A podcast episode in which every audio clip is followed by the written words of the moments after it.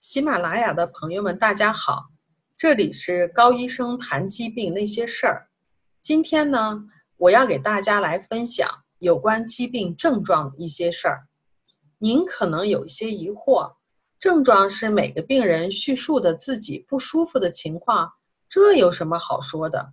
其实不然，许多看似不起眼的小症状里头，却往往暗藏杀机。在国内。当我们自己身体不舒服的时候呢，我们常常是做自我判断，或者是寻求朋友的帮助。到了自以为是严重的状态下呢，才会去医院就诊。在加拿大是先去家庭医生处就诊，医生来判断你应该看哪一个科，然后呢再给您做出相应的转诊。记得刚上临床的时候，在急诊科轮转学习。经过了几个月的实践，明白了一个道理：心脏的情况往往是最紧急的。您不可能把眼前病得要死要活的心脏病人支走吧？然后你自己私底下偷偷的去翻书，看看看怎么办？嗯，可能您觉得我说的这句话是玩笑话，不过确实是如此的。对于刚上临床的年轻医生来说，很多的疾病也没有见过。而且对于纷繁复杂的治疗的话，也是往往没有掌握，所以很多时候呢，都需要，呃，自己私底下看看到底是需要怎么办。所以呢，往往碰见心脏病是最紧急的，当时就必须处理。那个时候我就对心脏病特别的进行了关注。现在呢，刚好自己又在心脏科工作，对此就更加深有体会了。那么我们就从心脏科就诊的常见小症状说起吧。第一个，气短，尤其是走路走快了，或者是上楼的时候出现。医生看到这个症状的时候呢，首先会考虑评估一下这个病人的心脏收缩功能，或者是看他有没有冠心病的可能性。如果这个病人的心脏有心脏病的家族史，或者呢，他是有心脏相关的疾病，比如说糖尿病呀、高血压呀，那更要引起重视了。除了一些必须的血液检查以外，通常呢，呃，医生会让病人做运动心电图的测试呀。嗯，如果病人可以运动的话，通过运动，可能原来在安静状态下看着正常供血的心脏，出现了心电图缺血的变化。这个时候呢，医生就会进一步的给他约其他的检查，呃，做完其他的检查以后呢，就可以有个定论了。还有的话就是做心脏超声的检查，嗯，超声检查呢是无创的检查，是用探头来评估实时，也就是当时心脏运动的情况，然后呢，通过一些数据的测量。就能够比较准确的评估心脏这个泵的功能了。可能有些朋友会问过，你说的是中老年人吧？那如果年轻的小伙子站在你的面前出现了这种症状，难道你们也要给他做这个排查吗？我给大家来介绍一个真实的案例：一名二十三岁的黑人小伙儿，身高的话有一米八零，一直是做类似于搬运的工作。他的身体一直也是棒棒的，他自己和周围的朋友也是这么认为的。所以，当出现上述症状的时候呢，他的家庭医生来看他，让他来看心脏医生，他是一脸的不情愿。改了几次期后呢，终于来就诊了。第一道就是我做的心脏超声，看着眼前这个生龙似虎的小伙子，我当时就心里想的是，他能有什么呢？但是搭上探头的那一刻，彻底的让我惊呆了，也替他感到深深的惋惜。超声评估心脏收缩功能有一个正常值，当然男女也是不一样的，但是一般来说，通常都在百分之五十二以上，咱们就说百分之五十以上吧。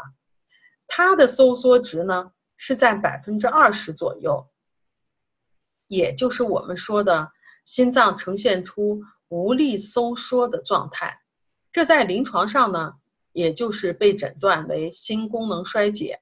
俗语的话，也就是心脏没劲儿，心脏跳不起来了。看着比病别人正常心脏大了许多的心脏，最有可能的话，这种病人就是心肌病。可以说，目前临床上没有什么特别的治疗办法，呃，唯一能做的话，也只能维持现状了。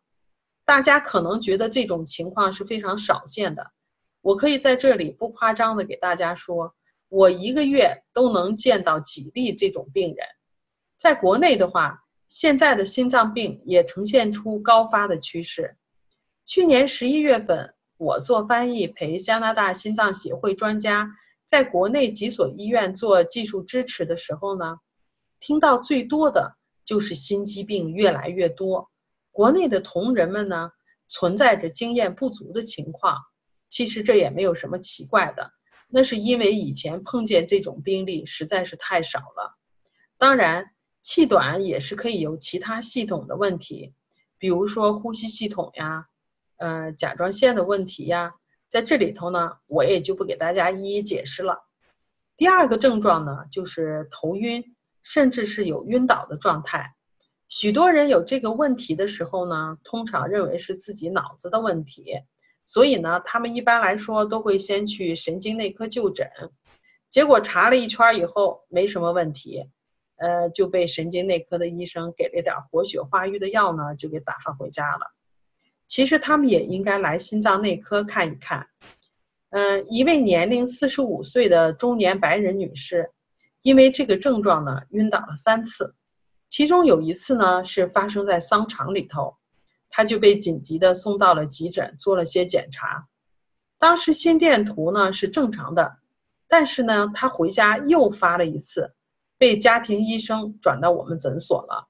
没见医生之前呢，给他带了一个动态心脏监护器，可以测量他心脏四十八小时的工作。